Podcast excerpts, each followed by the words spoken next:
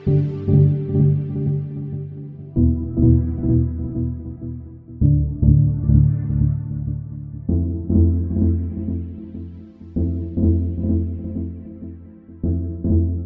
und willkommen zurück zu Folge 13 unseres Podcasts.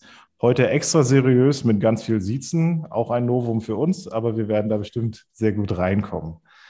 Mein Name ist Alexander Blunk, ich bin heute aus Dresden zugeschaltet und ich übergebe jetzt nach Magdeburg zu Gregor, der euch heute unseren Gast vorstellen wird. Ja, auch von mir ein herzliches Willkommen in die Runde. Wir haben heute einen ganz besonderen Gast, den Herrn Kreuz von Invios aus Hamburg. Und das ist auch für uns Novo. Er ist jetzt extra noch äh, im Auto zugeschaltet für uns. Wir hoffen, dass mit dem Ton funktioniert sehr, sehr gut soweit.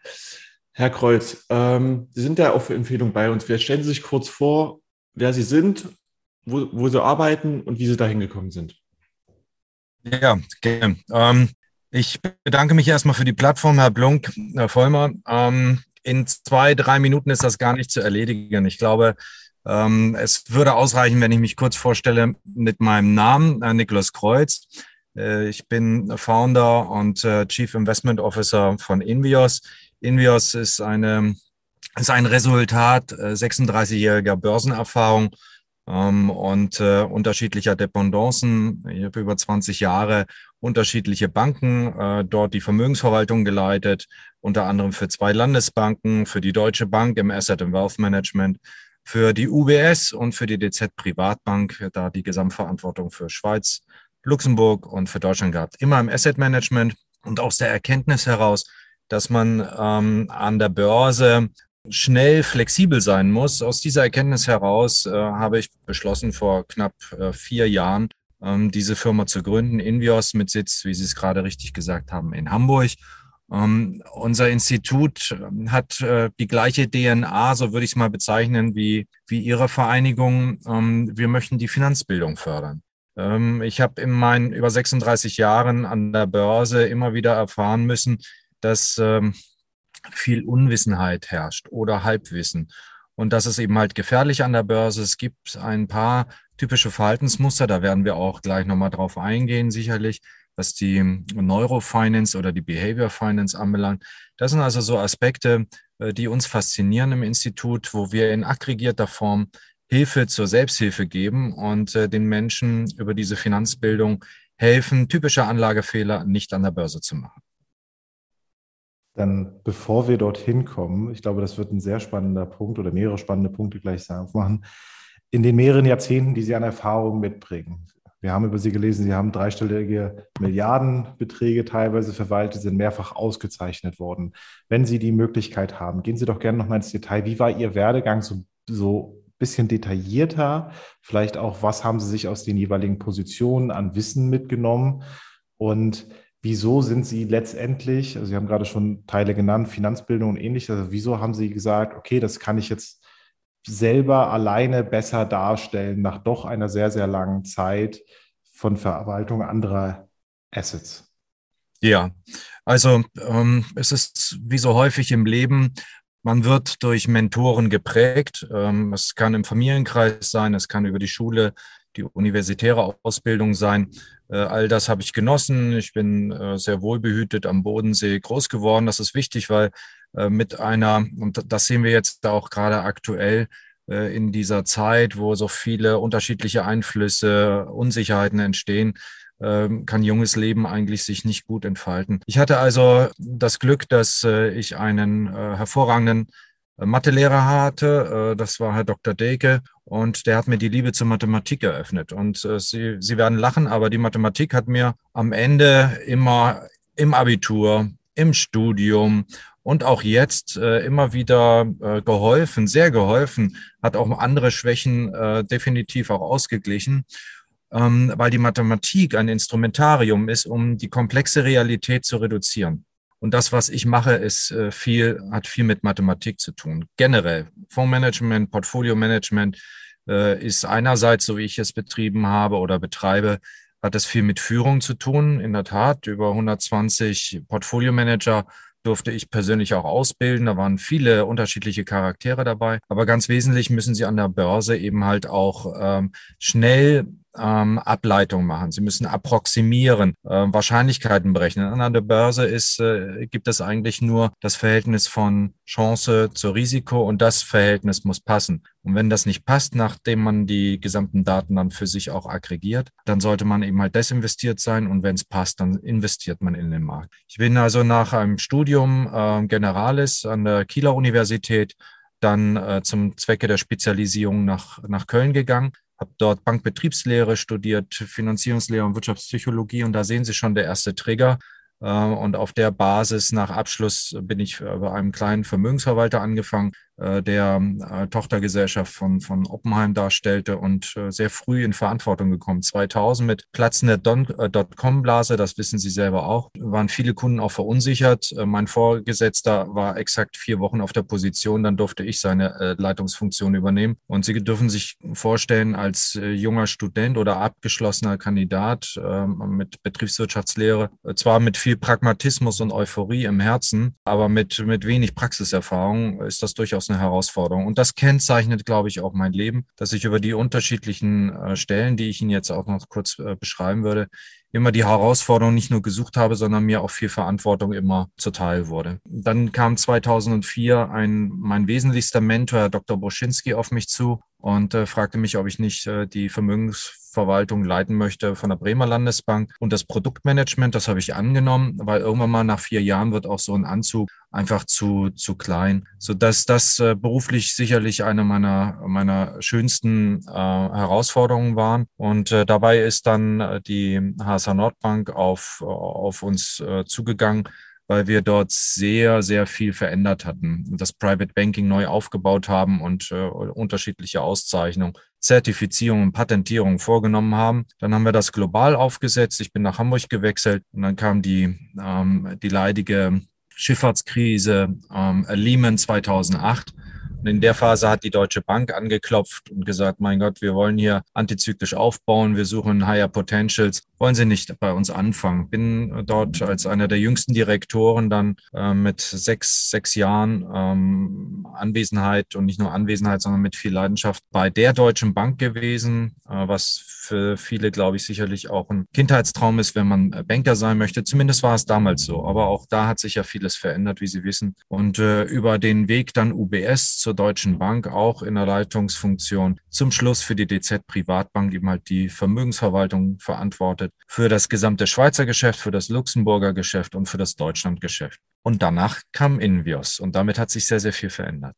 Ich würde da gerne bei dem Thema Mathematik mal einsteigen, weil auch das meine persönliche äh, Erfahrung war aus der Schulzeit. In diesem Sinne geht ein Gruß an Herr Hirschermann raus, mein Mathelehrer aus der Zeit. Jetzt ist da die Kunst an der Börse, sich nicht von Emotionen leiten zu lassen und da weiter einzusteigen. Also wenn man rein emotional reagiert an der Börse, macht man, glaube ich, immer viele Verluste. Und die Kunst ist, rational zu bleiben in Zeiten, die auch jetzt sehr emotionaler Natur sind. Und das ist auch der Grund, warum das als du vielleicht mit Herrn Blunk und mir so gut funktioniert, die äh, Verschmelzung von Ingenieurswesen und Psychologie. Also auch da haben wir uns gesucht und gefunden. Ich beschreibe uns gern als Yin und Yang an der Stelle. Und vielleicht gehen wir da rein. Jetzt haben wir, wir nehmen die Podcast-Folge am 4. März 2022 auf. Jetzt seit einer Woche rollt da eine Armee von russischer Seite nach Richtung Ukraine, nach Europa.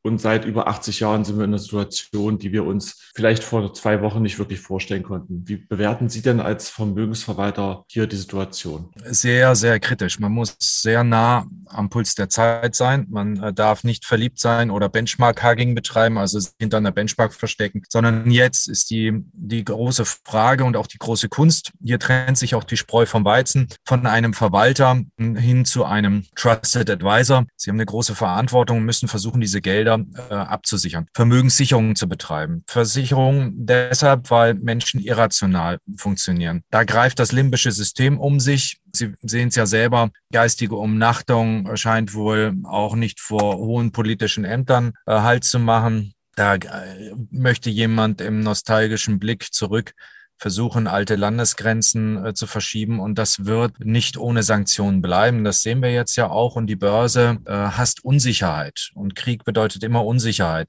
Natürlich kann man äh, frei nach unterschiedlichen Auguren auch sagen, kaufen, wenn die Kanonen donnern. Ich meine, es war Rothschild. Aber ich glaube, man ist in der jetzigen Zeit gut beraten, indem man eine sehr hohe Cashquote hält. Diese Irrationalität an den Märkten, wenn alle Lemminge jetzt raus wollen, dann gibt es eigentlich sehr, sehr gute Chance-Risikoverhältnisse. Das heißt, dass in der Panik eben halt auch viel nicht mehr mit rationaler Bewertung stattfindet, sondern wir sehen es auch heute wieder im DAX am 4.3., dass eigentlich, äh, nachdem die 14.000 gestern ähm, ja schon mehrfach gehalten hatte und gestern dann nachbörslich gerissen ist, äh, dass es dann auch nochmal einen Satz macht, zumindest vorbörslich, äh, was die Futures anbelangt, von, von nochmal 4, 5, 600 Punkten. Man sucht dann die Charttechnik als Hilfe, die hilft auch in aufwärts gerichteten Märkten oder wenn ein, ein klarer Trend sich darstellt, wenn Momentum aufgebaut wird in diesen unterschiedlichen Märkten.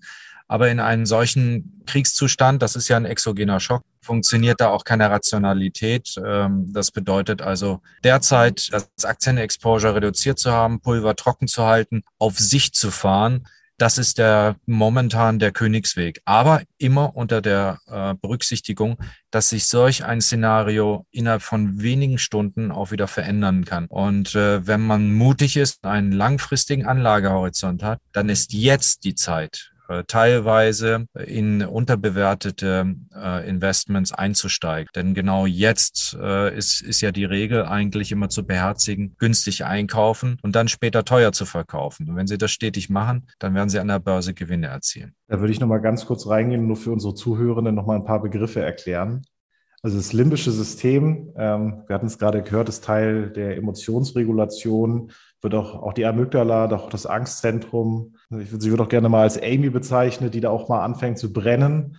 Und ähm, auch irrationales Verhalten, ein großes Beispiel dafür ist Verlustaversion. Das heißt, dass Menschen Verluste deutlich stärker wahrnehmen, als sie Gewinne als positiv wahrnehmen. Das ist eine menschliche Eigenschaft. Der DAX ist der deutsche Aktienindex, wissen die meisten Zuhörenden wahrscheinlich. Der hat sich im letzten Monat von knapp 15.000 Punkten auf, dann jetzt sind es 13.700 ungefähr, runterkorrigiert, nennt man das immer so gerne. Und Aktienexposure ist letztendlich die Anfälligkeit eines Portfolios dafür, dass vielleicht auch große Schwankungen in Aktien dort sich auch negativ auswirken könnten. Nur als kleine Einordnung da an der Stelle. Daraufhin meine nächste Frage. Die letzten zwei, drei Monate waren für Sie wahrscheinlich nicht besonders ruhig. Sie nehmen jetzt auch dieses, dieses Interview wahr aus einem Auto, sind da wahrscheinlich auch tagtäglich gerade echt, echt voll. Wie sieht bei Ihnen gerade so ein Tagesablauf aus? Mit wem kommunizieren Sie? Was stellen Sie gerade in den Vordergrund und welche Ereignisse haben auch die letzten Monate vielleicht für Sie am meisten geprägt? Ja, also Zeiten, äh, wo Herausforderungen herrschen, sind schöne Zeiten. Sie dürfen sich meinen Arbeitstag und das auch schon seit Jahrzehnten so vorstellen. Ich beginne eigentlich meinen Arbeitstag kurz vor fünf, wache mit der Pause vom Nikkei auf, ähm, schaue mir die asiatischen Märkte an und kann dann eine Tendenz erkennen, wie die äh, europäischen Märkte dann auch öffnen. Und dann der Marktöffner, das ist relativ valide, die, die, die Futures so ab 8 Uhr. Dann eigentlich, wenn normalerweise das Business in den Banken beginnt, habe ich eigentlich schon äh, heuer eingefahren am Tag. Danach, dann in der Mittagspause, ist es dann in der Regel so, dass man äh, auch in Amerika über die Futures dann ab äh, vormittags, nachmittags durchaus auch sagen kann, wie da der Markt läuft. Und 22 Uhr ist dann Schicht. Das passiert fünf Tage die Woche. Das ist also eine, eine große Leidenschaft, die da mitschwingt. Die letzten äh, drei Monate, muss man sagen. Wir haben damals, und da äh, sind wir auch oft zitiert worden beim ETV und Handelsblatt, mit Omikron haben wir eigentlich die, die Highs gesehen und die Highs lagen sogar im DAX bei 16.280 äh, intraday. Und das ist schon eine massive, eine massive Korrektur. Man spricht dann von einem Bärenmarkt bei etwa 20 Prozent. Da sind wir im Nasdaq. S&P kommen wir da auch langsam so hin. Äh, Im DAX dürften wir jetzt auch so langsam äh, in diese Richtung laufen. Dann spricht man eben halt von einem klaren Trend. Sie sind herausfordernd, die Zeiten. Äh, es stresst nicht, weil man auf seine 36-jährige Erfahrung zurückgreifen kann. Äh, Sie haben recht, es gibt äh, einzelne Kunden, die verunsichert sind. Mein heutiger Tagesablauf sah wie folgt aus. 5 Uhr Markt, äh, dann ins Büro, jetzt zum, äh, zu Kundengesprächen, die äh, Kunden, die nervös werden. Zwei, drei Gespräche. Heute Mittag gibt es ein leckeres Essen mit Kunden und im Anschluss ähm, heißt es dann interne Termine. Aber parallel hat man immer diese elektronischen Geräte bei sich, die einen dann warnen, wenn bestimmte charttechnische Marken dann durchschritten worden sind, um dann zu kaufen oder noch zu verkaufen. Aber man ist, glaube ich, ganz gut beraten, wenn man eben halt hier den, ähm, wie soll ich sagen, das Kognitive, den, den Neokortex anschaltet und äh, das alles auch mit einer bestimmten Reflexion und auch mit einer Demut vor dem Markt und vor dem Vermögen, was einem anvertraut wurde, diese Situation zu reflektieren. Ich bin grundsätzlich ein positiv gestimmter Mensch und auch wenn die Situation gestern Nacht beziehungsweise heute Morgen äh, war es wohl so, dass ein Feuer ausbrach äh, bei einem äh, Beschuss eines AKWs, natürlich führt das zu Ängsten. Und wir haben alle Tschernobyl vor, vor Augen gehabt. Ich bin damit äh, als kleiner Junge konfrontiert worden oder als, na, nicht kleiner Junge, aber als Jugendlicher. Und ich muss ehrlich sagen, das hat mir auch Angst gemacht. Also mitnichten ist dieser Krieg so weit entfernt. Er findet äh, mitten in Europa statt und äh, das führt letzten Endes zu einer erhöhten Volatilität, aber nicht äh, zu einem erhöhten Stressfaktor. Ähm, das ist so, wie, wie Sie das vielleicht auch kennen. Das nennt man dann Erfahrung oder auch das Alpha. Man reduziert seinen Cortisolausstoß, äh, indem man sich öfters in eine Situation bringt, wo man dann Erfahrung sammelt, ähm, die Situation einschätzen kann. Ähm, und dann macht das einen auch nicht mehr so viel Angst. Also da gibt es dann nicht einen Dauerimpuls von der Amygdala oder inferioren Insula äh, oder durch Glücksgefühle der, des Nucleus accumbens. Ähm, das ist doch dann schon relativ stark reduziert.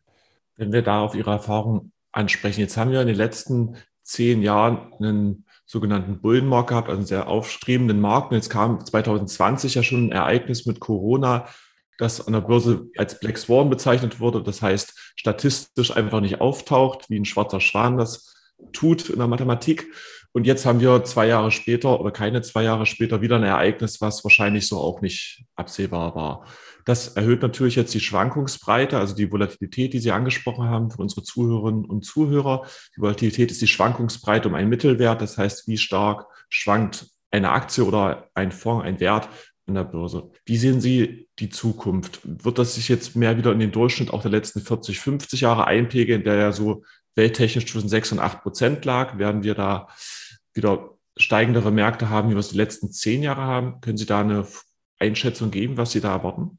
Ja, also ich habe leider auch keine Kristallkugel, ähm, aber grundsätzlich, wenn man äh, zurückschaut, und das hilft eigentlich, wenn man die, nach vorne schauen möchte, dass man einfach in die Geschichte zurückschaut. Und da sind wir ja bei äh, wenn wir den MSCI World nehmen und Nachkosten, ähm, wenn man äh, Geld investiert äh, in den Kapitalmarkt, in Produktivvermögen, dann ähm, ist es so, dass sie zwischen sechs und acht Prozent Netto-Rendite erzielen. Das ist kein näherndes Gesetz, das ist einfach das Gesetz einer hohen, mit, verbunden mit einer hohen Wahrscheinlichkeit. Das ist ein Naturgesetz in funktionierenden Märkten. Wir kennen auch Märkte alle, wir kennen Einzelaktien, das Beispiel Nemax, also neuer Markt, äh, Wirecard, äh, wir sehen es gerade aktuell bei Bitcoin auch. Äh, wir haben äh, große, große Verschiebungen, ähm, ähm, große Euphorie und großer Pessimismus. Ähm, aber grundsätzlich ähm, ist in funktionierenden Märkten ein sogenannter Marktkontango äh, sichtbar. Das bedeutet, man investiert in T plus null und zu einem bestimmten Zeitpunkt, meinetwegen in T plus zehn, ähm, also in zehn Jahren, erwarte ich als Investor eine gewisse Rendite. Das mache ich, wenn ich in eine Immobilie investiere, in einen Oldtimer, irgendetwas, äh, wo ich Gewinne dann auch absehbar erzielen möchte mit einer gewissen Prognoseunwahrscheinlichkeit, mit exogenen Schocks. Das führt dann zur Volatilität der Bewertung dieser Vermögenswerte. Aber grundsätzlich funktioniert so die Welt, also zumindest im wirtschaftlichen Zusammenhang. Und deshalb ähm, bin ich der festen Überzeugung, dass wir auf, auf, äh, auf, die, ähm, auf einen normalen Bewertungsstrang ähm, bei um und bei sechs bis acht Prozent Rendite hinauslaufen. Ähm, Herr Costellani hat das eigentlich mal ganz schön beschrieben, dass die Börse eigentlich äh, im Verhältnis zum Investor genauso zu sehen ist wie ein Hund, äh, mit dem der mit dem Hund Gassi geht. Der Hund läuft mal ein bisschen vor an der Leine, dann lässt er sich zurückfallen. Jetzt sind wir gerade in der Situation, wo der Hund eine interessante Stelle gefunden hat, lässt sich zurückfallen, aber der Spaziergänger läuft konstant mit sechs bis acht Prozent Rendite äh, jährlich umher und darum wird sich das auch immer äh, letzten Endes äh, reigen. Und deshalb haben ja auch aktive Ansätze, äh, gerade in solchen volatilen Zeiten und in abwärtsgerichteten Märkten, einen riesen Vorteil. Wenn Sie in Richtung Mischfonds denken, aktive Fonds, die eben halt nicht Index tracken, die keinen passiven Investments darstellen, die Delta 1, also immer irgendeinen Index eins zu eins abbilden. Und wenn der Markt, zum Beispiel der DAX und ein ETF auf dem DAX, eben halt jetzt dann auch um zweieinhalb Prozent heute runterrauscht, dann ähm, haben Sie als Investor, können Sie nur zuschauen. Äh, und dieser massive Zufluss von, äh, von ETFs oder in ETFs in passive Instrumente führt zwangsläufig auch zu einer erhöhten Volatilität, die wir jetzt auch sehen. Ähm, aber das ist nichts Schlimmes. Märkte sollen funktionieren. Tun sie, wenn viel Umsätze da sind, wenn hohe Liquidität da ist. Ähm, das fördern auch solche passiven Instrumente. Und von daher darf man da äh, gar nicht panisch sein. Äh, man sollte nur Angst in solchen Situationen vor seiner eigenen Emotionalität haben, dass man, und Herr Blunk hat es gerade auch schon mal kurz angerissen und schön beschrieben, ähm, wir neigen dazu, wenn, wenn die Kurse nach unten laufen, äh, dann setzt unser Fluchtreflex ein. Dann kommen nämlich diese inferiore Insula und die Amygdala, die, äh, die uns den Streich spielt und sagt, Mensch, äh, da läuft was minus 20, minus 30 Prozent jetzt runter, ich gucke da nicht mehr rein.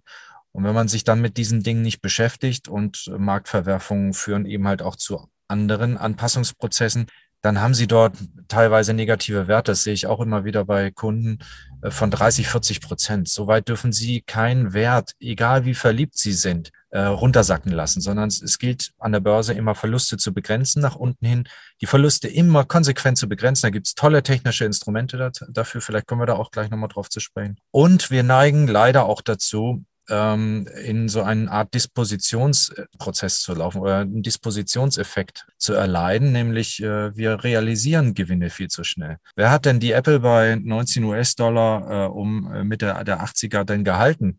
Bis in die äh, Werte oder Amazon. Äh, man hat sie mit 200, 300 Prozent Gewinn veräußert und sagt es seinem Nachbarn, dass man ein toller Hecht ist und hat 300 Prozent an der Börse erzielt. Und da muss man aufpassen, dass man genau vor diesem prozyklischen Verhalten, vor seinen Ängsten, indem man dann nicht mehr ins Depot schaut und kein, äh, nicht mehr ordentlich äh, agiert, als auch nach oben hin die, dieser Dispositionseffekt, dass man Gewinne zu schnell realisiert. Und am Ende wundert man sich in seinem Depot, dass man nur noch negative Werte in seinem Depot hat und dass das Depot nicht läuft. Also da, da muss man mehr Angst haben als vor einer temporären erhöhten Volatilität, wie wir sie derzeit an, an allen Märkten auch sehen.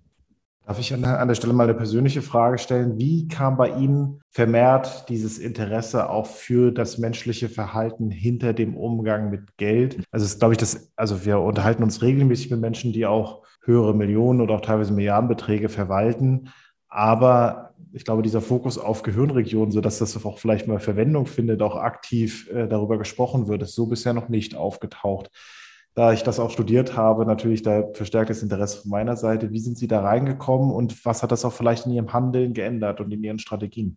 Ja, es hat, es hat sehr viel mit Einsicht äh, zu tun und mit Erfahrung. Ähm, ich muss Ihnen ehrlich sagen, als junger Mensch, ich war 14, als ich begonnen hatte, an der Börse zu arbeiten. Ich durfte offiziell noch nicht mal, ich hörte das über einen Deutschbanker äh, damaligen Filialleiter dann gemacht und äh, habe dann zu den, den damaligen äh, Goldgräberzeiten, weiß ich noch, äh, die Porsche-Vorzüge ähm, und viele andere Werte, äh, wo man dann auch wirklich sehr schnell Geld verdienen konnte. Aber ich habe auch meine, meine Lehren äh, gesammelt. Äh, ich habe auch das, das Momentum äh, Gier erlebt, ähm, auch Ängste, ähm, jetzt nicht im ausgeprägten Maße, weil das äh, immer im kleinen Rahmen passiert ist, aber ich habe auch äh, meine Lehren gezogen und ich habe äh, immer wieder, was mich fasziniert hat, war einerseits äh, diese Vielfalt an Kapitalmärkten, auch die äh, Vielfalt an Produktlösungen.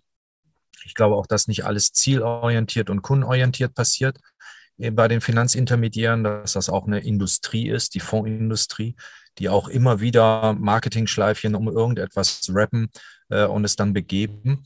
Und ich bin einfach nochmal einen Schritt zurückgegangen und habe aus dieser Vogelperspektive ähm, auch durch wissenschaftliches Studieren, ähm, ich hatte, wie gesagt, als äh, Nebenfach Wirtschaftspsychologie, das hat mich äh, ungeheuer inspiriert, weil es so angewandt war. Und wenn man mal ganz ganz abstrakt von oben mal drauf schaut und sagt, was sind denn Kapitalmärkte? Es sind Surrogate von Vermögensströmen. So. Ähm, und wer sind die Akteure? Und das ist keine künstliche Intelligenz, das ist auch nicht irgendein Computersystem, es sind viele interagierende Computer. Aber grundsätzlich sind wir nach wie vor, auch jetzt in 2022, äh, noch nicht in der Lage, das alles vollautomatisiert zu haben, sondern am Ende trifft immer noch ein Mensch eine Entscheidung. So ist es an allen Märkten, bei allen Bewertungen, bei allen Vermögenspreisblasen, bei Unterbewertung, Überbewertung. So, und dann ist es doch nur konsequent zu sagen, wenn die Marktakteure Menschen sind, dann muss man doch dann konsequenterweise mal fragen, und was beeinflusst denn die Marktakteure? Und ich habe in, in einer Vielzahl von Vorträgen im, in den letzten Jahren äh, vor Corona auch immer wieder reingefragt in das Auditorium. Und es gab so schöne äh, Antworten wie die Seele ist es, äh, was den Menschen ausmacht oder das Herz.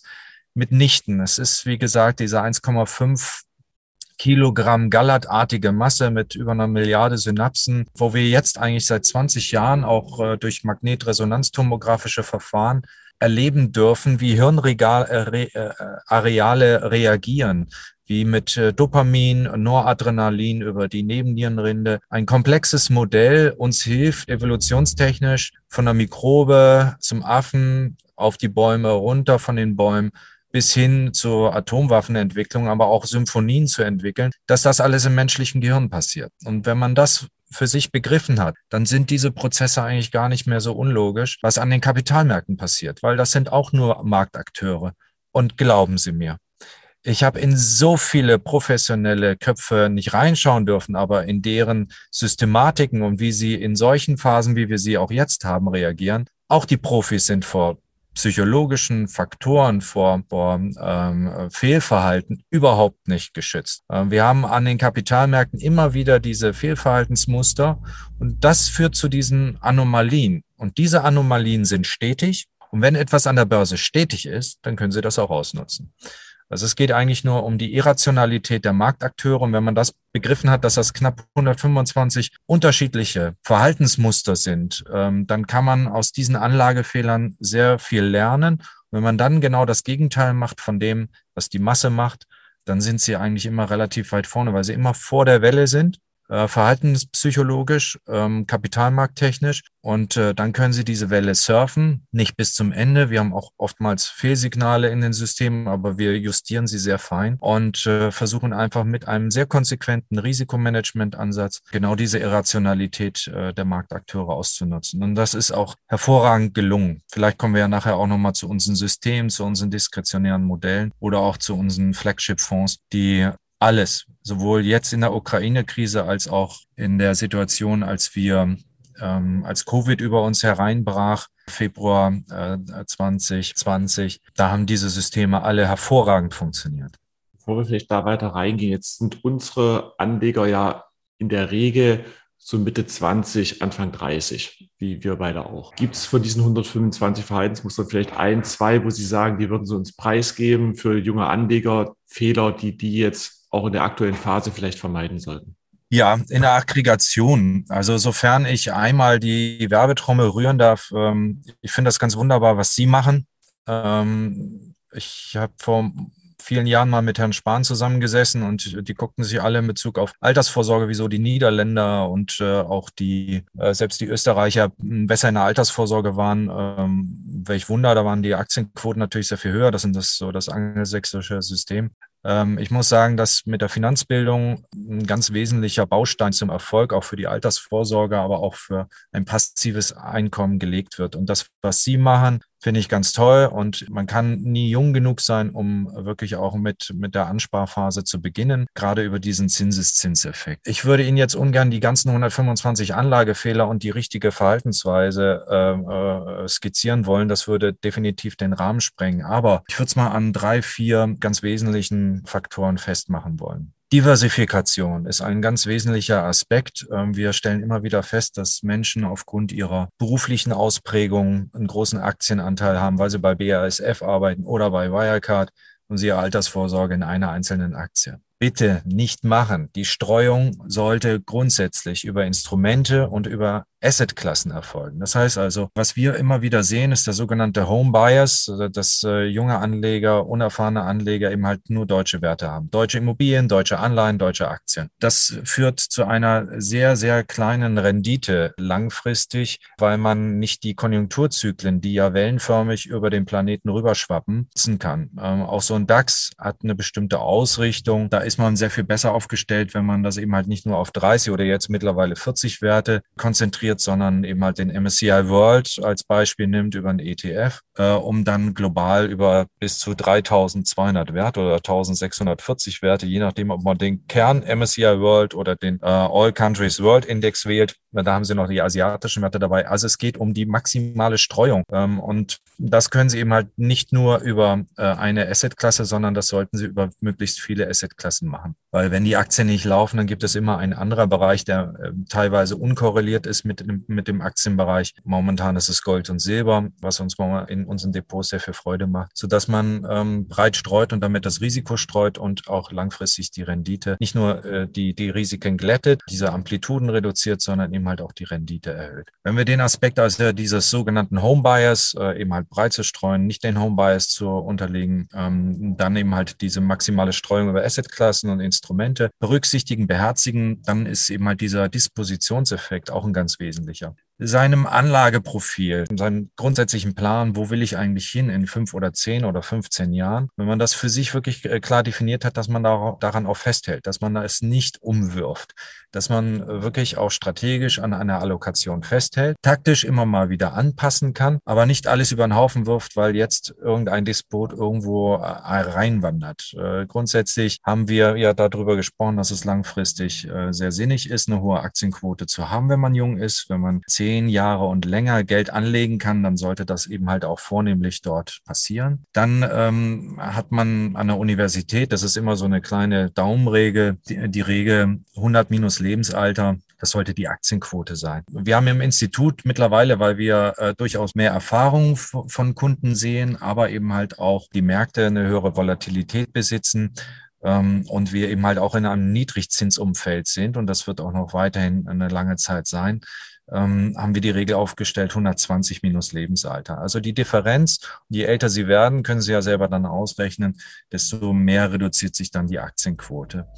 Und dann gilt es, antizyklisch zu agieren. Also nicht in diesem prozyklischen Modus, wenn dann irgendwie die Finanzzeitung oder in Anführungsstrichen schon Finanzpornografie, aber da sind manchmal akzelerierende Effekte zu sehen. Das heißt, irgendjemand schreibt, wenn die Bildzeitung dann schon schreibt, über Nacht Multimillionär geworden, Taxifahrer oder jetzt Krieg und die Welt geht unter und der DAX äh, konsolidiert, dann sollte man genau das Gegenteil machen von dem, was die Masse macht, wenn man einen langfristigen Anlagehorizont hat. Ja, und dann gilt es äh, mal über dieses nicht viele hin und her, weil es ja die Taschen leer macht, auch darauf zu achten, dass man eigentlich nur zwei Parameter an der Börse hat. Einmal die Kostenseite, die können Sie beeinflussen und die andere Seite ist die Renditeseite, die können Sie nicht direkt beeinflussen.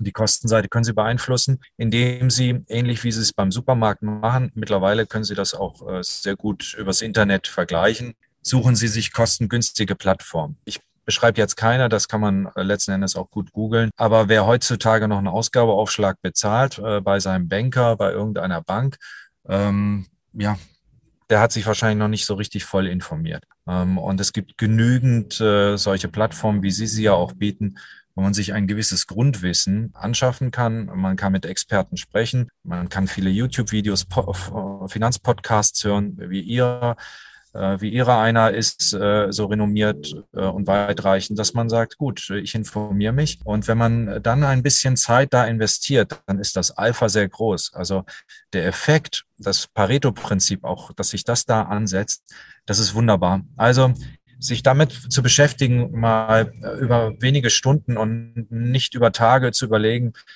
braucht jetzt mein neues Auto eine Leder-Napper-Ausrichtung und äh, wir sind da in Teilen einfach zu irrational unterwegs. Wir sollten uns mehr mit der Geldanlage beschäftigen und äh, wenn wir das so weit tun, dann hat das einen großen Effekt. Mit etwa 20 Prozent unserer Entscheidung, die wir da zeitlich investieren, erzielen wir 80 Prozent äh, Vermögenszuwächse, so, so nach dem Pareto-Prinzip.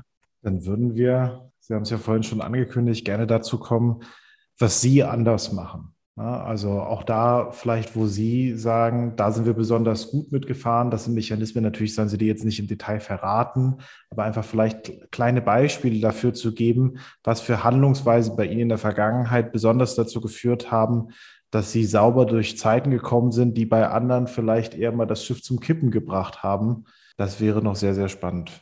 Ja, dann können wir gleich direkt auf Covid reflektieren. Äh, das war 18. Februar. Eigentlich war schon im November sichtbar, dass da ein hoch ansteckender Virus, äh, der eine hohe äh, Letalität mit sich führte, in China, in Wuhan entdeckt wurde. leider der Entdecker auch daran gestorben ist und man hat ihm nicht geglaubt. Die Börse hat es eigentlich erst rund zweieinhalb Monate später erst kommentiert, aber dann in einer Massivität und da sehen Sie auch wieder diese Panik. Ähm, da haben wir dann ähm, an allen Börsen am 18. Februar die Allzeithochs gehabt und im Anschluss konsolidierte alles. Und zwar massig. Äh, wir reden jetzt nicht von spekulativen Märkten, sondern wir reden vom MSCI World. Wir reden vom DAX und von anderen breiten Leitindizes, die bis zu 35 Prozent innerhalb von wenigen Wochen nach unten durchgebrochen sind. Äh, in so einer Phase nicht zuschauen. Wenn, wenn Sie sich mal auf unseren Internetseiten äh, befinden sollten, invios.de, dann sehen Sie ähm, anhand der Charts, wie breite Indizes runtergefallen sind, wie viele äh, vermögensverwaltende Fonds, Mischfonds, auch aktive Fondsmanager einfach zugeschaut haben und wie sich Vermögenswerte in, in Sekunden, in wenigen Minuten äh, aufgelöst haben. Wir haben in der Zeit äh, in, innerhalb von vier Tagen, und da gilt es eben halt schnell zu reagieren, unsere Aktienquote auf Null gestellt. Das heißt nicht, dass wir komplett alle Aktien verkauft haben. Wir unterliegen auch in unseren Strategien, äh, in unseren Mischfonds, äh, den USITS und OGAF-Richtlinien. Es ist ja Sondervermögen und da müssen dann bestimmte Diversifikationsregeln eingehalten werden, Investmentgesetze eingehalten werden, sodass wir auch eine Mindestquote von Aktien äh, halten ähm, müssen oder sollten, damit wir auch gewisse steuerliche Effekte nutzen können. Und Sie können aber wunderbar dann eben halt mit sogenannten Futures-Optionen arbeiten, beziehungsweise absichern über Short-ETFs. Das ist für viele private Investoren eine wunderbare Möglichkeit, äh, gerade auch bei passiven Investments, über einen breiten Index einen Short-ETF reinzuziehen. Der läuft dann nicht eins zu eins mit, aber wenn Sie meinetwegen im DAX zwei Prozent verlieren, äh, dann gewinnen Sie mit dem Short-ETF etwa anderthalb Prozent, sodass Sie das dann ein bisschen hedgen. Es gibt keinen Perfect Hedge. Äh, Hedging kostet auch immer, aber da frühzeitig sich äh, zu positionieren und dann diesen, diesen, diesen Drawdown nennen wir das, äh, also den Satz, den wir dann nach unten machen, den möglichst zu reduzieren. Wir haben in der Spitze zu Covid-Zeit, wir haben gerade 35 Prozent in den MSCI World ja gesehen, im DAX übrigens auch, zu dieser Zeit, äh, wir haben knapp viereinhalb Prozent verloren.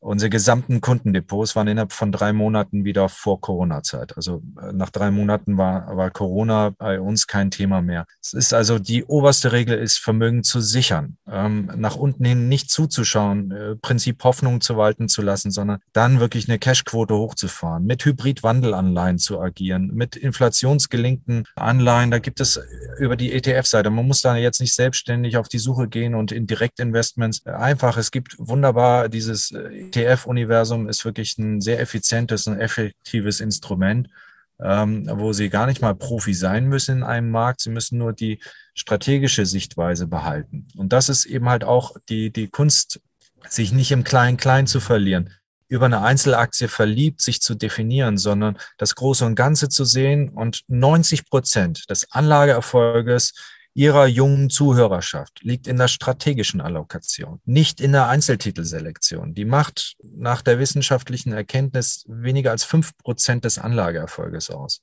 Also das Richtige zu machen und es richtig zu machen, das ist viel, viel wesentlicher, als äh, verliebt in irgendeine Einzelaktie zu, zu sein. Das bedeutet also, dass man einen Aktienmarkt drin sein muss, wenn er läuft, so wie Sie es auch beschrieben haben in, in der Post-Corona-Zeit und jetzt, wenn man es jetzt nicht getan hat, dann wäre ich jetzt auch vorsichtiger. Aber als wir dann im Anfang Januar gesehen haben, dass wir die alten Hochs nicht mehr erreichen würden, wie der Markt dann an Momentum verliert, äh, ähm, RSI, äh, Sie können es an den gleitenden Durchschnitten sehen, an den Bollinger Bändern, an den, äh, an den Rainbow-Strukturen, über alle Märkte hinweg haben Sie da einfach eine Schwäche gesehen. Und äh, spätestens dann, als die Charttechnik uns gezeigt hat, dass die kurzen, mittel- und langfristigen langfristigen äh, Durchschnitte bei den Leitbörsen nicht mehr gehalten wurden. Spätestens dann hätte man äh, in, der, in der zweiten äh, Januarhälfte dann eben halt äh, die Aktienquote massiv reduzieren müssen. Wir sind aktuell noch bei 29 Prozent Aktienquote, haben eine relativ hohe Cashquote. Äh, wir arbeiten ungern mit Geld am Seiten aus. Sie wissen selber, dass das auch viel Geld kostet momentan. Stichwort Negativzinsen. Aber es gilt momentan mehr Vermögen zu sichern, abzusichern nach unten hin und den richtigen Punkt abzuwarten um dann wieder einzusteigen und dann auch aktiv mit entschlossenen Schritten, das ist vielleicht auch nochmal eine, eine Quintessenz äh, für, für Anleger, dass man dann entschlossen auch reingeht, also dann nicht so in homöopathischen Dosen, sondern dann auch massiv wieder in den Aktienmarkt reingeht. Was grundsätzlich hilft bei der Anti, beim antizyklischen Verhalten, gerade für junge äh, Menschen, für ihre Zuhörerschaft, sind sogenannte Sparpläne. Sparpläne haben die schöne Möglichkeit, einen Cost-Average-Effekt, also einen Durchschnittskosteneffekt zu erzielen. Das bedeutet, wenn jemand ähm, sich entscheiden sollte, einen Mischfonds zu investieren oder in einen anderen Fonds und er sagt, ich investiere monatlich 100 Euro, dann kaufen Sie konstant für 100 Euro ein paar Stücke von einem gewissen Investmentfonds. Wenn die Märkte hochbewertet sind und der Fonds entsprechend auch hochbewertet ist, äh, kaufen Sie proportional weniger Anteile. Und das Gleiche passiert, wenn, wenn die Märkte derzeit wie jetzt auch günstiger bewertet sind, kaufen Sie proportional mehr Anteile, also mehr Stücke von diesem Fonds. Und das passiert automatisiert, sodass Sie dann in diesem Cost-Average-Effekt genau das Richtige machen. Dann, wenn alle jubeln und wir hoch, hohe Kursbewertungen haben, dann kaufen Sie prozentual weniger und äh, wenn, wenn der Markt nach unten, äh, wenn der Markt günstig bewertet ist, dann kaufen Sie prozentual mehr. Das wäre eine Möglichkeit. Achte, achten Sie auf die Kostensituation, also Ausgabeaufschläge zu reduzieren, Transaktionsgebühren nicht zu bezahlen. Da gibt es wunderbare Plattformen und dann monatlich einzustellen. Und vielleicht noch einen ganz konkreten Tipp für Ihre Zuhörerschaft auch. Es gibt einen sogenannten Monatsultimo-Effekt wir Fondsmanager und Portfolio-Manager kennen um diesen Effekt. Äh, wenn Sie eine Anlage bezüglich eines Sparplans wählen, egal welche, und Sie kaufen nicht zum ersten eines Monats, sondern in der Mitte eines Monats, dann kaufen Sie am Ende eines Jahres in etwa ein Prozent günstiger ein, obwohl Sie die gleiche Anlage, äh, in die gleiche Anlage investieren. Das nennt man Monatsultimo-Effekt. Wir kennen das bei Handyverträgen, bei normalen Mieten, bei Verträgen, Lastschriften. Das passiert alles so um den ersten. Und auch die Sparpläne erfolgen zu einem Muster von 95 Prozent immer zum ersten oder zum Ende eines Monats. Da befindet sich also viel Geld in Richtung Fondsmanager. Wir wissen das. Wir kaufen entsprechend, damit wir äh, rebalancen unsere Fonds. Und sie kaufen dann etwas teurer zum Anfang oder zum Ende eines Monats als in der Mitte. Und wenn Sie nur den Sparplan zum 15. einziehen lassen statt zum 1., sparen Sie in einem Leben äh, pro Jahr ein Prozent. Und um Ihnen auch nochmal das kurz zu vergewissern, diesen Zinseszinseffekt, auch da sind wir leider Menschen nicht äh, rational in der Lage, den Zinseszinseffekt richtig zu fassen. Ähnlich äh, wie grundsätzlich äh, Geld auch für uns ein, ein System ist, was erst seit viereinhalbtausend Jahren auf der Welt ist. Und wir haben keine Hirnregion, die Geld so richtig äh, fixieren kann. Wir können Ängste fixieren, wir können äh, Glücksgefühle irgendwo äh, in den Regionen feststellen, aber wir haben kein Gespür für, für Geld und für Zinseszinseffekt. Der Zinseszinseffekt, wenn Sie also zum 15 eines Monats Geld sparen. Und sie beginnen dort in jungen Jahren, ihre Eltern äh, äh, überlegen sich, Mensch, wir wollen unserem Sohn oder unserer Tochter etwas Gutes tun. Wir machen das mit Lebensbeginn. Und die legen zum 15. nicht zum ersten an. Dann haben sie als Abkömmling nach 72 Jahren das doppelte Vermögen.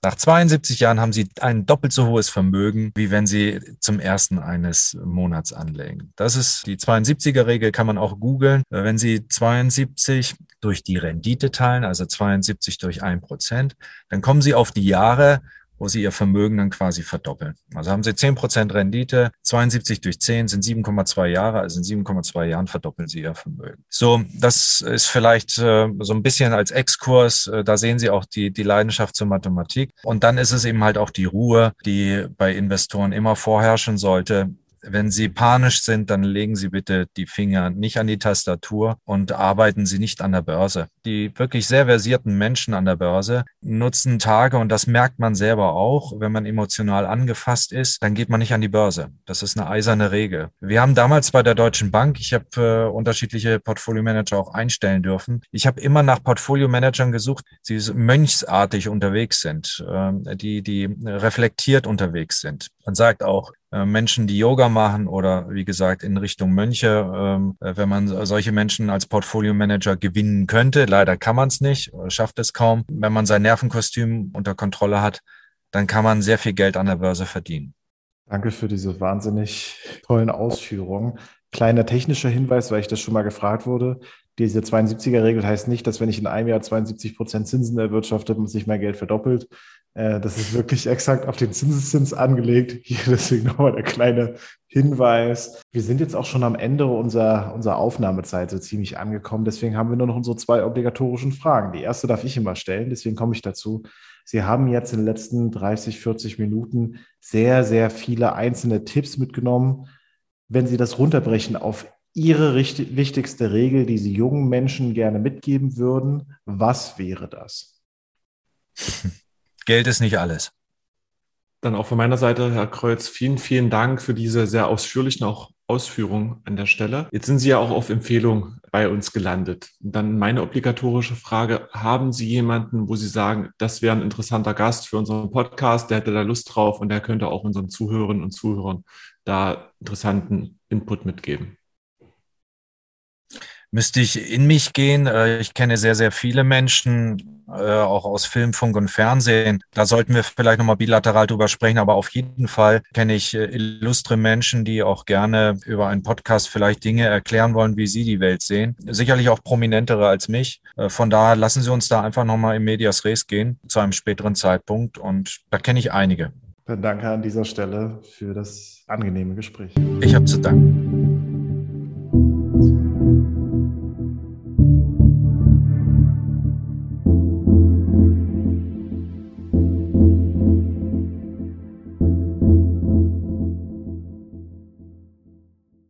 Willkommen zum Ende dieser Folge. Wenn ihr möchtet, könnt ihr euch noch wie immer unseren Disclaimer anhören. Die Inhalte wurden mit größtmöglicher Sorgfalt und nach bestem Wissen und Gewissen erstellt. Für Aussagen, Meinungen der gezeigten Personen wird keine Haftung übernommen. Eine Haftung oder Garantie für die Aktualität, Richtigkeit und Vollständigkeit der zur Verfügung gestellten Informationen kann ebenfalls nicht übernommen werden. Mit Anlagen in Investmentfonds und oder fondgebundenen Sparplänen oder Versicherungen ist die Chance der Erzielung höherer Kapitalmarktrenditen ebenso verbunden wie das erhöhte Risiko des Verlustes eingezahlter Summen oder Beiträge. Die vollständigen Chancen und Risiken zu einzelnen Investmentfonds entnehmen Sie bitte stets den wesentlichen Anlegerinformationen vor Ihrer Anlageentscheidung. Diese erhalten Sie auf der Homepage des jeweiligen Produktanbieters. Einige Zahlenangaben beziehen sich auf die Vergangenheit. Eine frühere Wertentwicklung ist kein verlässlicher Indikator für künftige Ergebnisse. Die aufgeführten Angaben dienen lediglich zu Informationszwecken. Sie begründen weder ein Angebot noch eine Empfehlung zum Kauf oder Verkauf von Vermögensanlagen, zur Durchführung von Transaktionen oder zum Abschluss von anderen Rechtsgeschäften. Die Informationen stellen keine steuerliche Beratung dar und ersetzen ebenfalls keinesfalls die individuelle Beratung durch einen steuerlichen Berater. Jede Art der Vervielfältigung, Bearbeitung, Verbreitung, Einspeicherung der dargestellten Inhalte bedarf der vorherigen schriftlichen Zustimmung. Danke fürs Zuhören.